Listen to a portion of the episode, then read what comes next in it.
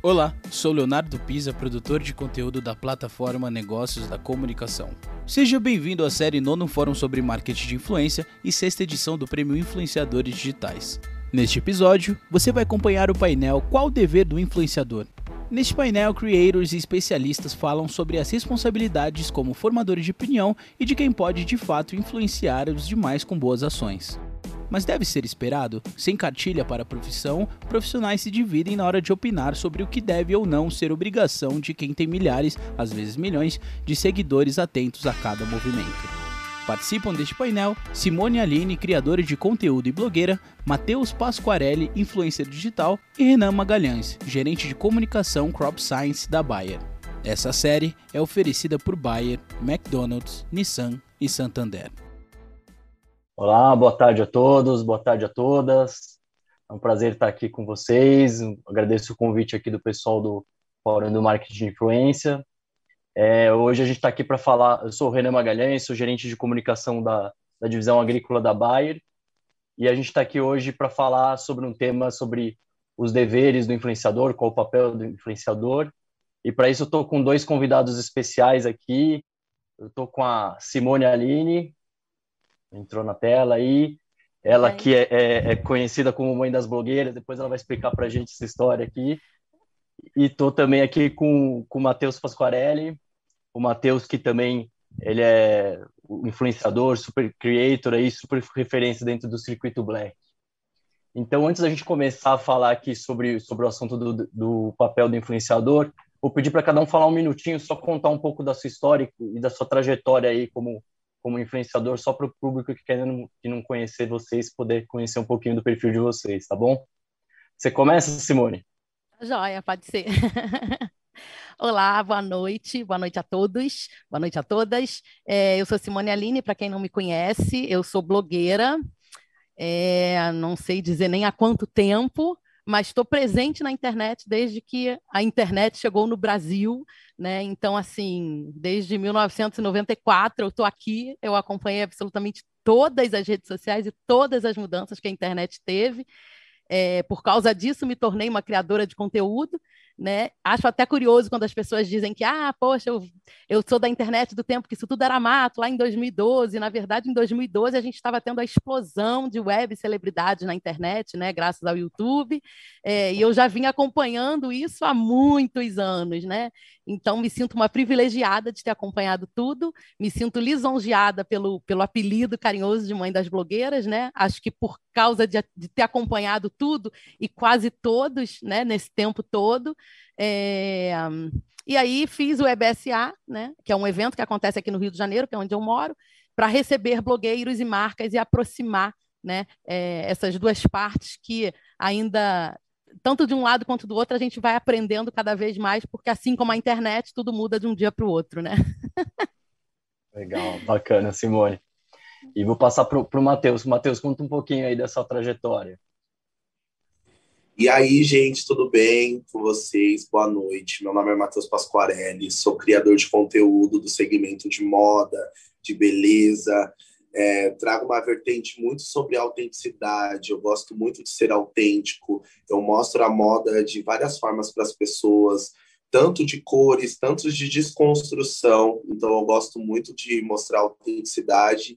Tô, tenho 24 anos, sou de São Paulo e cresci, né, é, com o sonho de ser modelo, comecei sendo modelo, e aí as pessoas começaram a pirar, tipo, como que eu fazia meus looks, como eu fazia meus cabelos, que eu sempre tô tocando, trocando de cabelo, sempre fazendo vários penteados, e aí, através disso, eu comecei a produzir conteúdo na internet, comecei a mostrar um pouco mais da minha vida, mostrar um pouco dos meus gostos, e hoje em dia é minha profissão é o que eu amo fazer, produzir, falar sobre moda, sobre arte, é, mostrar várias vertentes. Então, eu amo o que eu faço. Bacana, legal, Matheus. Bom, para a gente começar a nossa conversa aqui, né, eu até separei alguns dados aqui de uma pesquisa que foi feita no, no, no, saiu no final do ano passado, e na verdade não foi divulgada esse ano, mas foi mensurada no final do ano passado da Comscore, e mostrando que o Brasil é o país com, com, maior penetração de conteúdo entre os usuários únicos nas redes sociais. Então tem um alcance de 97%, é o índice mais alto do mundo, né? os brasileiros passam, em média, 47 horas nas redes por mês. É o segundo lugar, só uns minutos atrás do, dos mexicanos. Então, em números absolutos, no mês, são, são 24,4 bilhões de interações nos canais de marcas, publishers e influenciadores. Né? E daí, para fechar esses números, a, a maior relevância são justamente os perfis de influenciadores. Né? O, o, o engajamento no, em 2020 cresceu em média 31%. Né? E a gente sabe que, que a pandemia ajudou, já era uma tendência super forte, a pandemia ajudou a impulsionar bastante isso. Então a gente vê que o, que o, que o influenciador realmente é um, é um, formador de opinião que de fato influencia bastante os demais, né? E, mas é, é, é e, e, são referências de conteúdo, de informação, é, até mesmo de comportamento, né? E, e daí por isso eu queria fazer a primeira pergunta para vocês. Então vamos começar a aquecer a discussão já com a pergunta aí que é o, o, o, mote do nosso painel. Qual que é o dever do influenciador? Quem que se arrisca a começar? Mas você, Simone, você tem, você tem mais experiência. Pode ser. é, eu acho que o, o, dever maior do influenciador, né, é, além dele mostrar a opinião, a visão dele sobre alguma coisa, né, é, é prevalecer sempre é, é, o bom senso, né? O respeito com o outro, a verdade acima de tudo, né? Eu acho que esse é o dever maior, né? A gente sempre prezar em levar é, levar o outro, porque a gente não sabe o que, que a gente alcança ou quem a gente alcança, né? Através da internet, eu acho que é nosso dever é, o, levar o, o conhecimento, né? A verdade e o respeito acima de tudo. É, na minha opinião, né, ainda mais é, relacionando a esse momento que a gente viveu de pandemia, né, onde as pessoas elas consumiram muito mais a internet, acompanharam milhares de influenciadores, muita gente nova apareceu. É, acredito que tem um, uma imensa responsabilidade da gente mostrar nosso lifestyle, nosso dia a dia, é, desconstruir também e, e trazer um pouco da relação é, com as pessoas do que a gente faz, do que a gente é, do que a gente gosta. É muito legal quando a gente traz essa comunicação verdadeira com o público, né? Mostrando o nosso dia a dia, mostrando é, a nossa arte. Então, as pessoas elas estão interessadas em saber o que a gente gosta de fazer, o que a gente está fazendo, é, uma decoração legal que a gente faz na casa. Então, é, diariamente a gente fica pesquisando milhares de informações e inspirações na internet. Então, acredito que as pessoas estão sempre ali antenadas para buscar algo novo, para aprender algo novo. Então, tem muita gente legal e muita gente de diversos assuntos nas plataformas digitais. Uhum. Não, bacana. Bom, bons pontos aí que vocês trouxeram. O Matheus até falou aí da, da, da pandemia, né? A gente estava falando como a pandemia deixou evidente como as atitudes individuais impactam em questões coletivas, né? E a importância de influenciar positivamente aí para assuntos sérios e relevantes, né? A gente o uso de máscara, a questão da vacina, né? E vocês acham importante se posicionar sobre esses assuntos? O, é, como que a pandemia impactou essa questão da, da, da cobrança de posicionamento do, dos influenciadores e da sensibilidade dos assuntos. O que, que você acha, Matheus? Então, eu acho muito importante, é o que eu sempre digo, que a gente tem que ter imensa responsabilidade.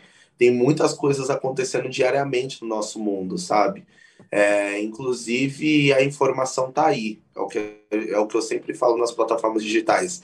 É, a gente vê é, tantas coisas que acontecem diariamente, é, racismo, transfobia, ou seja o que for. Tem muita gente na internet que está trazendo as suas vivências, a sua história.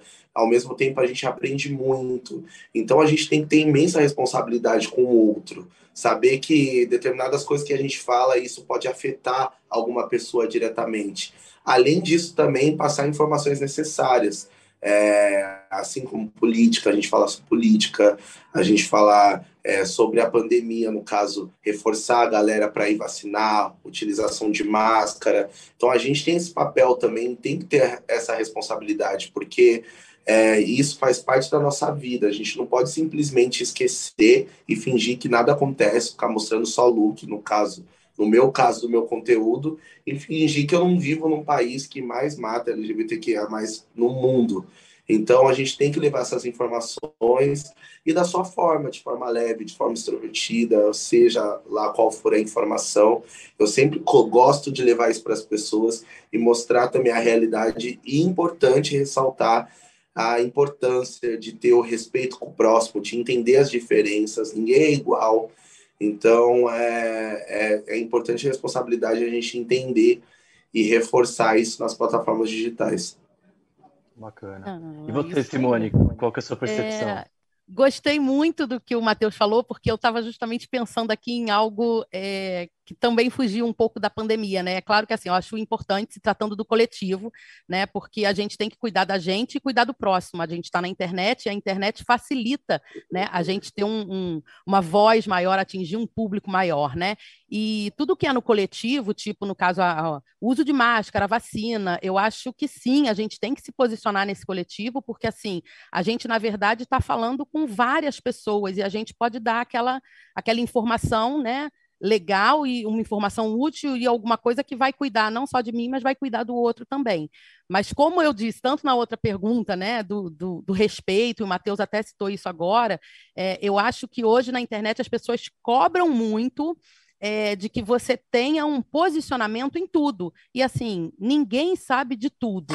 Eu acho que é como o Matheus falou: ah, poxa, eu não posso ficar mostrando só o look do dia enquanto né, é, é o país que mais mata. É, é é, LGBT, que ia mais, então assim, mas eu também não posso é, falar sobre alguma coisa se eu não tiver conhecimento sobre aquela coisa, né? Então eu acho que mais do que a gente querer, muita gente às vezes na internet fala para ficar bem na fita, né? E eu acho que esse não é um papel de influenciador. Eu acho que hoje em dia é, as pessoas cobram muito um posicionamento em tudo, até no individual né? Tipo o caso da política. A política a gente tem o voto secreto e as pessoas cobram de que todo mundo tem que se posicionar. Você, você é obrigado a falar na rede social sobre a sua posição. Não, você não é obrigado.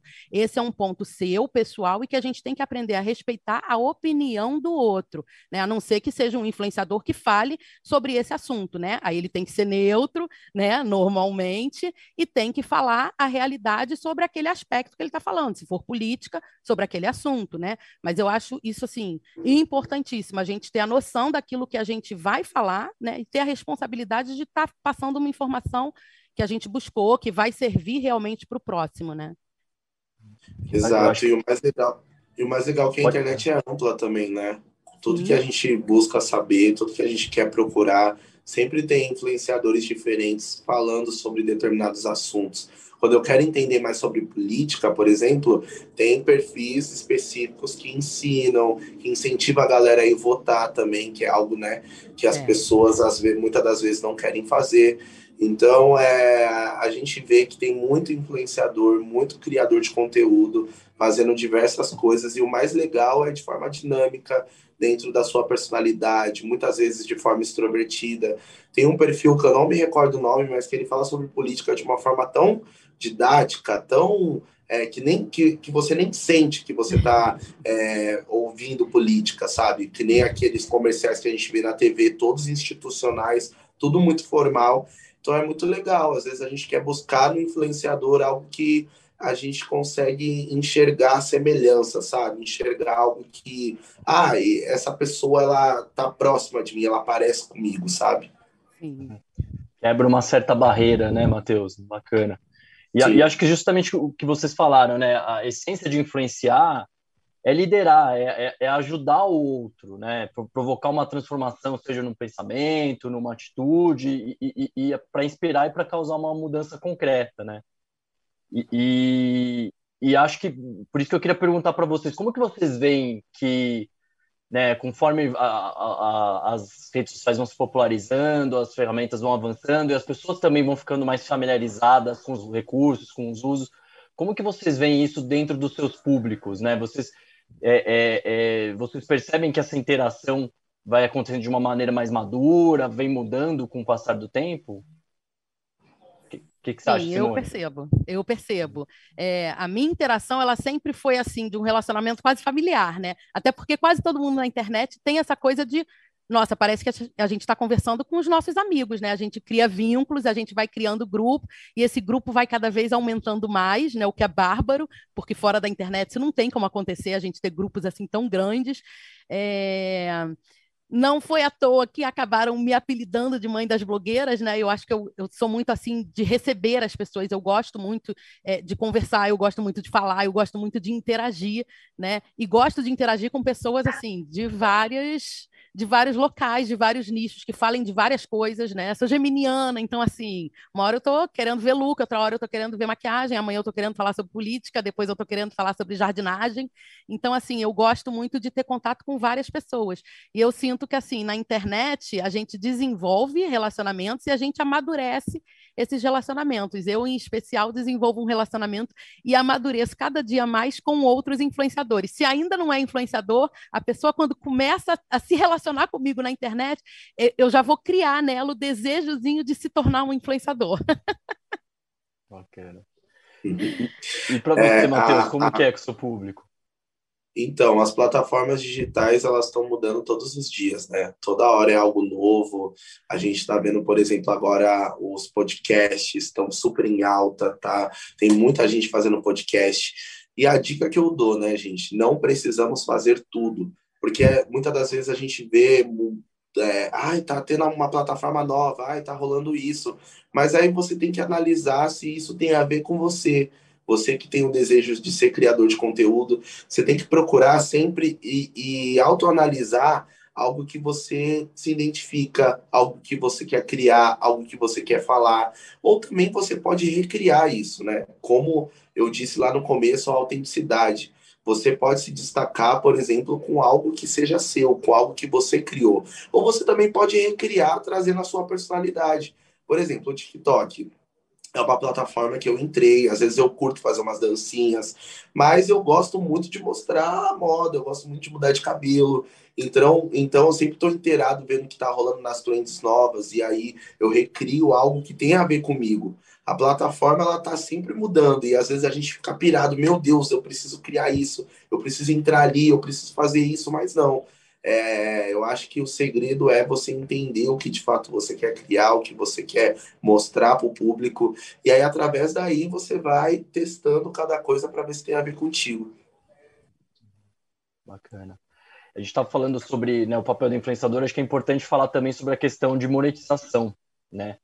Estava uhum. trazendo outro dado aqui, 70% da monetização dos creators vem de colaborações com as marcas, né? Os famosos publis. Uhum. E, e, e, como vocês trabalham essa relação de negócios com as marcas e, e, como usam a imagem de vocês como criador de conteúdo, né?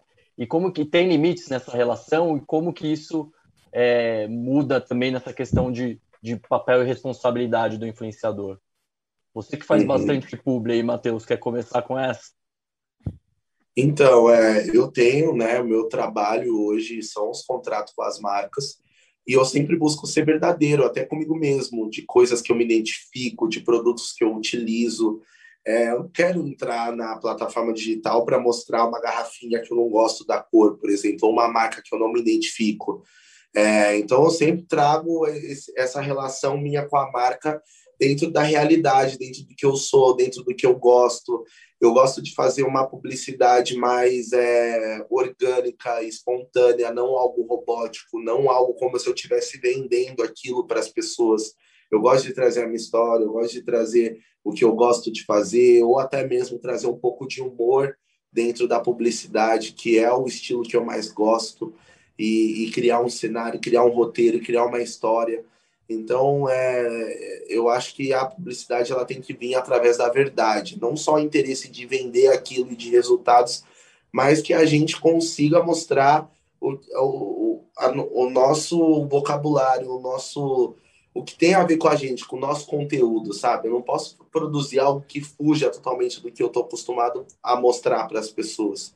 Então, eu prezo muito o relacionamento com as marcas que eu tenho, gosto de criar é, vídeos ou seja lá o que for, né, o briefing, algo é, diferente, algo divertido para surpreender, porque realmente acaba é, é muito louco que, que eu tô com tanta minha criatividade que muitas das vezes é, é, até algo que eu me surpreendo, sabe? É, é tão prazeroso a gente criar algo novo para a marca que ela vê realmente o seu trabalho de criador de conteúdo, sabe? Porque eu acho que entra muito nesse, nesse caminho também da gente criar algo e surpreender dentro do que tem a ver com a gente. Então, eu, eu sempre prezo muito isso dentro dos trabalhos que eu faço essa relação com as marcas é um desafio, né, Simone? Você é também estava um... falando que muitas vezes é ali que está um dos pontos cruciais ali do, oh, papel e dever do influenciador. É, porque assim, assim como todo relacionamento, né, que eu costumo... É, relacionamento é uma coisa que eu sempre friso quando eu dou palestra, no próprio evento, no EBSA, eu sempre falo muito disso,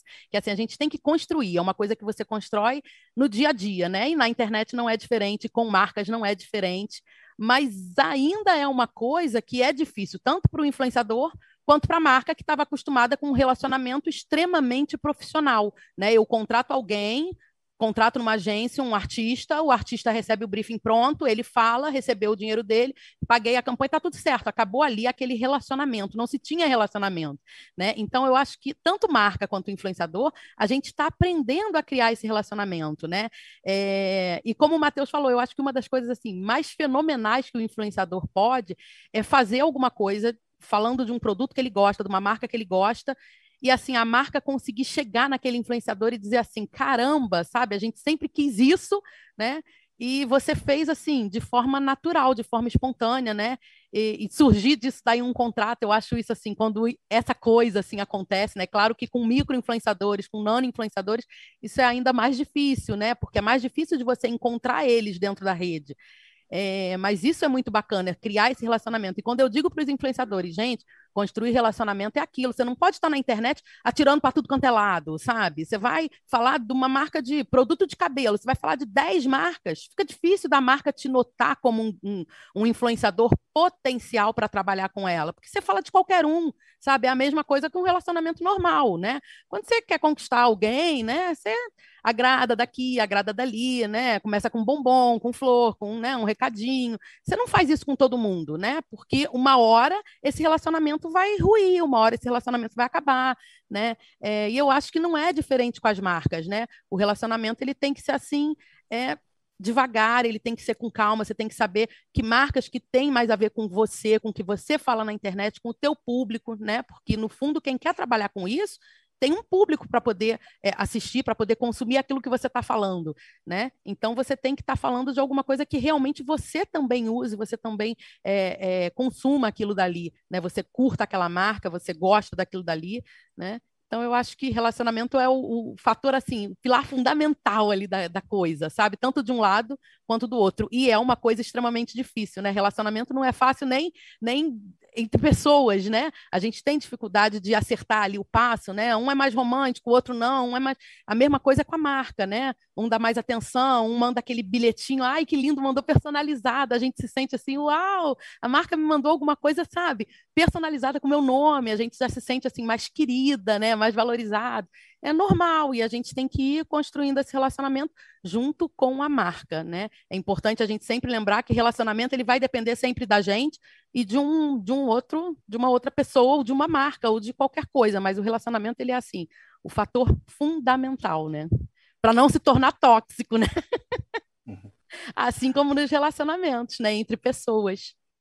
Vou até dar uma, só complementando essa, essa questão do relacionamento, até uma dica que para mim funcionou muito quando eu comecei.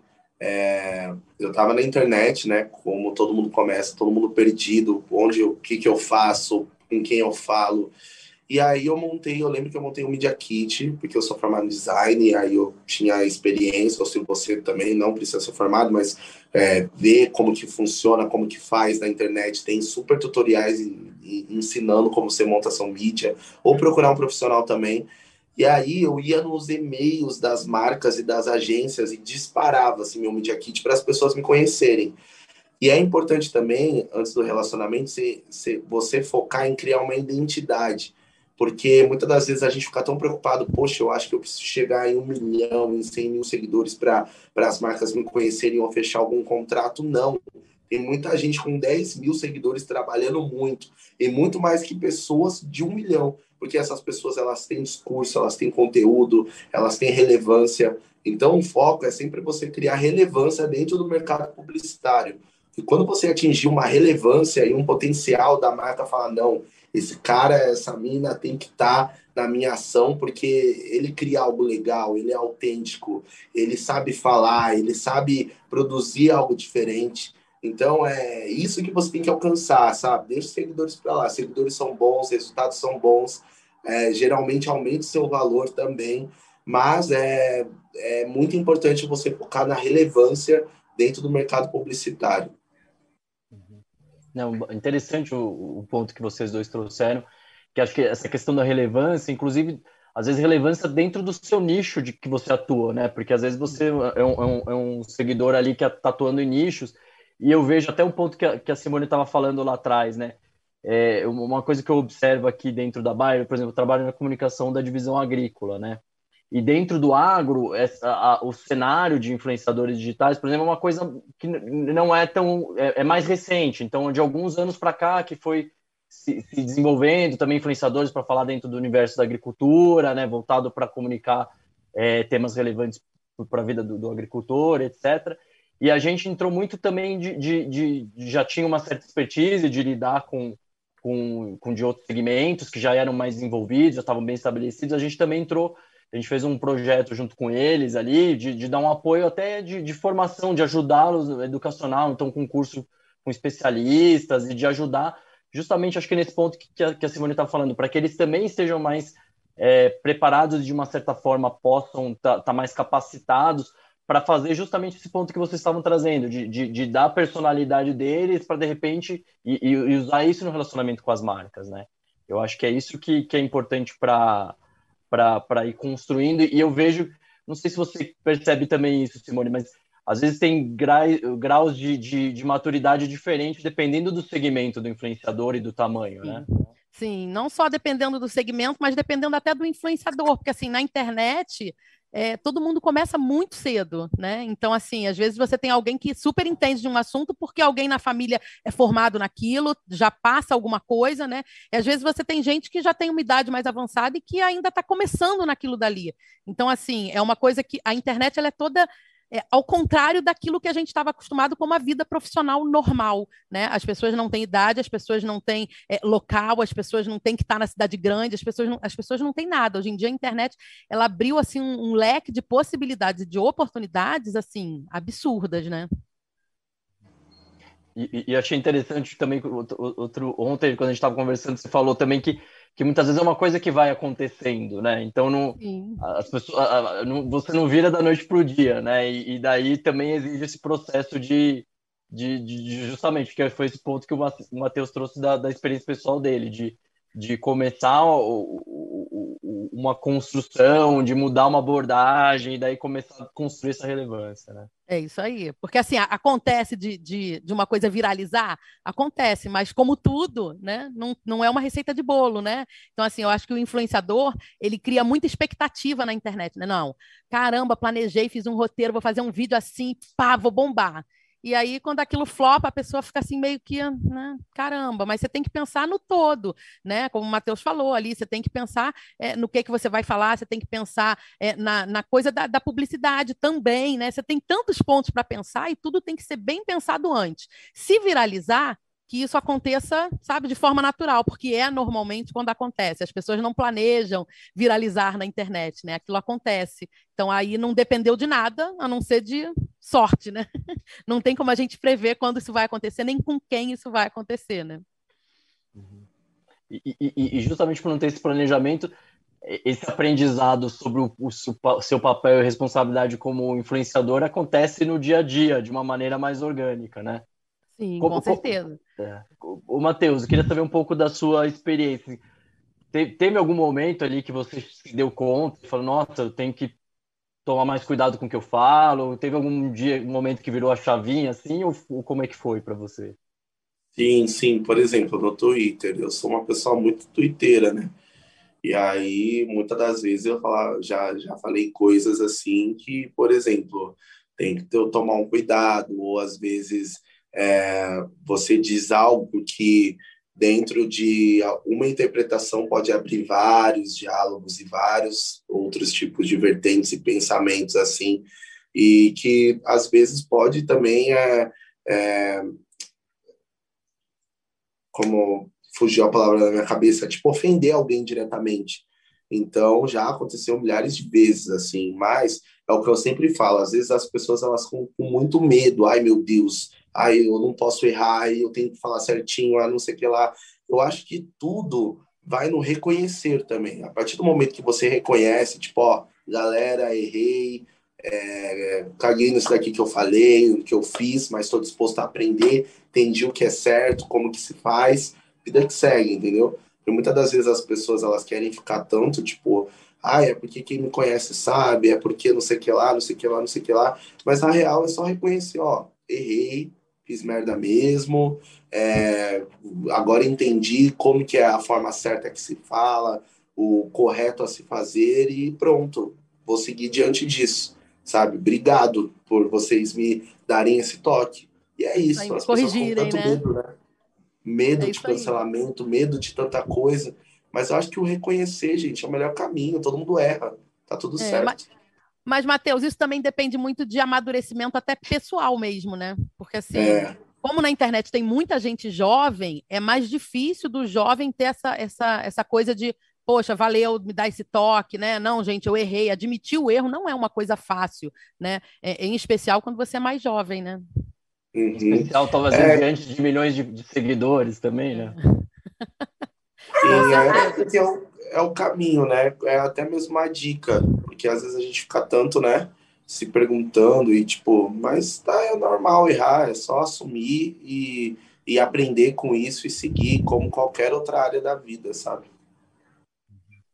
Não, bacana, bem, bem, bem legal esse, porque às vezes eu, parece tão difícil e às vezes é do jeito mais simples que funciona melhor, né? E mais autêntico é. também. Exato. Bom, falando aqui mais um, um, um, dado aqui, né? O mercado de influência já movimenta 10 bilhões de reais, né? E até o ano que vem a estimativa é que chegue a 15 bilhões. Então é um mercado que está crescendo muito, né? E a, a gente tá, já falou de algumas, mas tem várias tendências despontando, né? Os, os microinfluenciadores, os nichos de influência, a questão da como as plataformas estão avançando, como as ferramentas mudando, então novas ferramentas de monetização de audiência dentro das plataformas, né? Gente viu esse ano aí o, o OnlyFans, que, que teve uma super ascensão, com, mudando um pouco ali também a, a, a dinâmica das redes sociais, enfim. Como que vocês enxergam aí o futuro do papel do influenciador nesse sentido e o que, que vai mudar na relação com o público? Quem que arrisca comenta? Você arrisca, Matheus? É, no caso, é muito louco, né? Pensar num futuro assim, né? De ah, como que vai ser daqui uns anos, como que vai ser a internet daqui uns anos, porque as coisas elas mudam muito rápido e é muita plataforma que aparece a todo momento, entendeu?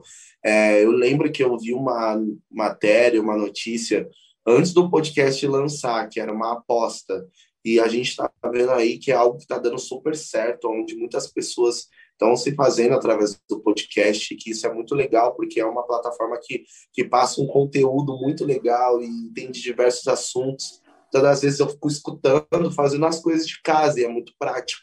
Você só escuta a pessoa e você aprende muito. Então, é muito difícil pensar num futuro, assim. Mas, é, dentro da minha visão, né, eu sou uma pessoa que hoje em dia, eu, mesmo com as oportunidades, mesmo com, com os trabalhos que eu faço, eu penso muito no amanhã, eu me programo. É, muitas das vezes a gente vê muitos creators que criam coisas, marcas, e enfim, porque a gente nunca sabe o dia de amanhã, a gente não sabe se a internet vai estar aqui, sabe? Então, é, eu penso muito por esse caminho também. E você, Simone? É, eu vejo o futuro do. O futuro não é nem do influenciador, o futuro da influência, né? É, eu acho que a gente tem três pontos aí importantes para a gente falar, né? Que é como marca, como influenciador, né? Para o influenciador. É... E pelas redes sociais também, né? Eu vou começar pelas redes sociais porque, assim, eu acho que essa parte de monetização pelas plataformas é, muitas plataformas, antes a gente só tinha isso né, em uma, duas plataformas, e agora isso deu uma, né, uma, uma bombada, né, as redes estão vendo que, que podem negociar isso com o influenciador. É, eu acho que por rede social, né, tratando da rede social em si, eu acho que isso é quase que um passinho para trás, né? Porque um retrocesso mesmo, porque assim, novamente a gente cai é, no problema do influenciador depender de números, de alcance, de horas, de, de coisas que nem sempre o influenciador tem para mostrar um bom trabalho. Às vezes ele é um influenciador que ele ainda não tem milhões, às vezes ele é micro, ele é nano, às vezes ele não tem assim aquele, aqueles números completamente expressivos, mas ele tem um alcance fenomenal, sabe? Que muitas vezes ele por causa de uma, de uma regra da plataforma para monetização, né? Ele acaba não podendo entrar ainda naquele, naquele meio. Então, eu vejo que a monetização pela rede social, olhando pelo lado de rede social, é, eu acho um passinho para trás. A gente ainda não conseguiu avançar, embora, ah, poxa, mas agora o Instagram vai estar tá monetizando. Sim, mas ele não vai monetizar qualquer um, né? Não funciona dessa forma, né? Infelizmente. É, e a gente tem aí na internet vários nano, vários micros influenciadores que são assim fabulosos, que fazem um conteúdo assim excepcional, né? É, como marca, eu vejo o futuro assim é, começando a andar, sabe? As marcas elas estão aprendendo também junto com o influenciador, né? Mas elas estão aprendendo de que assim elas estão lidando com uma pessoa que elas têm que ver como pessoa, né? não só como um profissional, elas não estão só contratando é, o trabalho deles, elas estão é, contratando aquela pessoa, elas estão contratando aquela, aquela cara, aquele rosto, né? É, porque o influenciador, ele quando faz uma, uma publi, né? ele coloca a cara dele ali a tapa, ele está falando de alguma coisa que ele tem que buscar, como o Matheus disse, alguma coisa que combine com ele, que seja verdade para ele, que ele também acredite. Né? Então, muitas vezes o influenciador recusa um trabalho porque não tem a ver com o trabalho dele, né? É, e as marcas estão aprendendo isso, né? Porque muitas vezes para a marca, pô, que história é essa? Contra... Tô querendo contratar essa pessoa, essa pessoa não quer falar, né? É, porque na internet não funciona dessa forma. Então, eu acho que como marca, né, o futuro ainda é cada vez aprender mais. Eu acho que as marcas já aprenderam muito, né? Mas estão assim ainda no processo de aprendizagem. E como influenciador, é, eu acredito que o que mais falta no influenciador é ele aprender que ser dono do seu perfil não é exatamente ser dono do seu perfil, né? Porque ser dono do seu perfil numa rede social é uma coisa que eu sempre bato na tecla, né? Nos cursos que eu dou, que eu, a gente aqui no Rio de Janeiro, a gente oferece cursos para influenciadores, né? De tempos em tempos. Então, assim, a gente sempre bate na tecla que o influenciador ele tem que pensar em algo além da rede social, porque você não é dono da sua rede social, você é dono do seu perfil numa rede social que tem um outro dono né? É como se fosse uma casinha alugada, né? Na hora que o cara, o cara te pedir, você tem que devolver, né? E devolver sem questionar. Quando a gente cria um perfil em qualquer rede social, a gente assina lá um termo que a gente não lê, né? Mas que com certeza tem esse tipo de cláusula, né? Se amanhã Marquinho levantar e disser assim, ah, quer saber? Já estou endinheirado, vou acabar com isso, não quero mais dor de cabeça.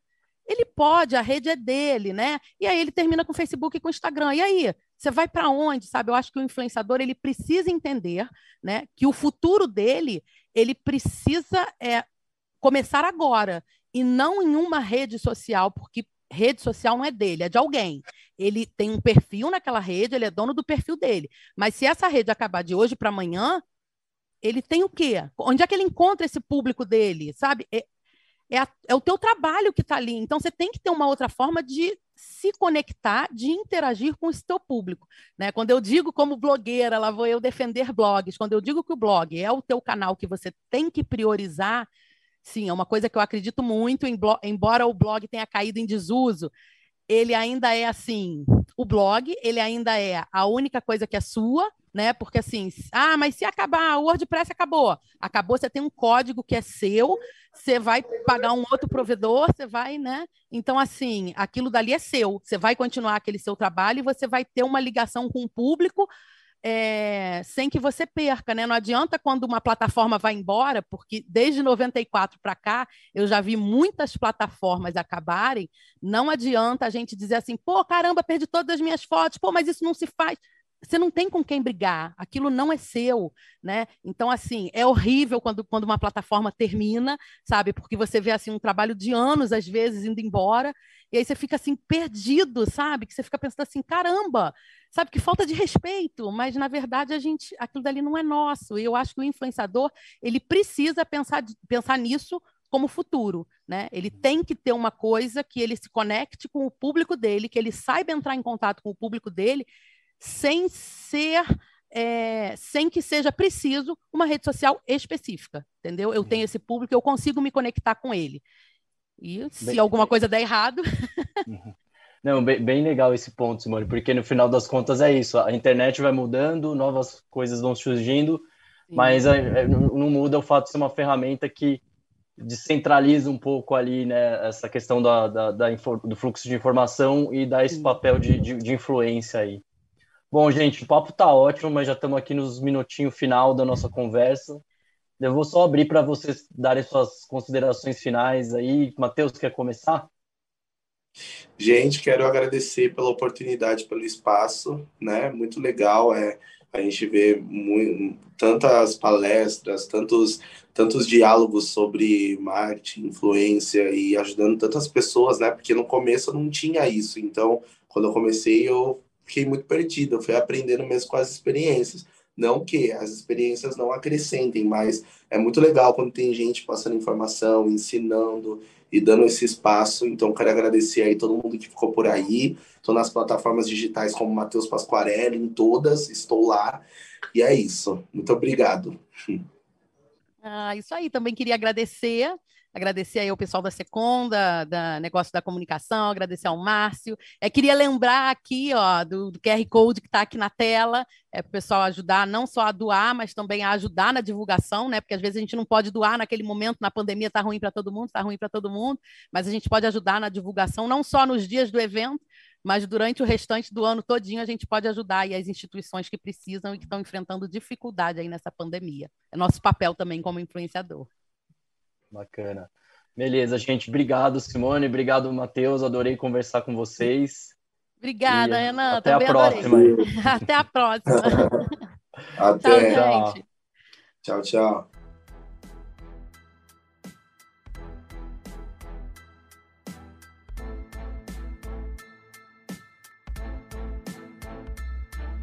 Você acompanhou mais um episódio da série Nono Fórum sobre Marketing de Influência e sexta edição do Prêmio Influenciadores Digitais. Confira a série completa em 40 episódios. Até a próxima!